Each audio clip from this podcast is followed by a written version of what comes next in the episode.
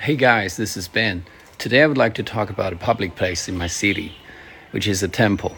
It's actually a small sized one that is located in the outskirts of my city, about 10 minutes drive away from my home.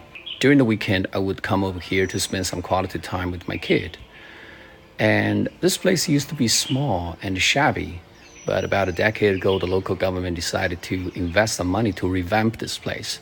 So now you can see the new look of this place with the red walls and golden tiles. It's just fantastic.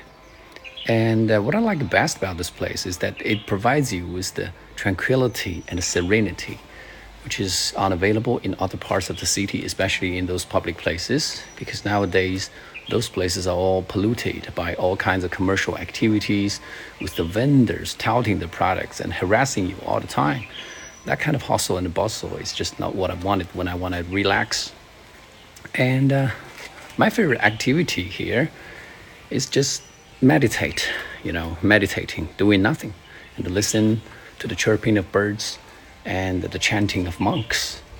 But occasionally I would um, bring a book and find a stone, perhaps to sit on, and then try to stay locked in and digest the book.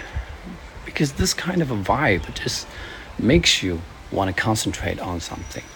And it's a blessing that we get to have a place like this. So, what about you? Do you have a favorite spot in your city? And you can leave it in the comment and let me know.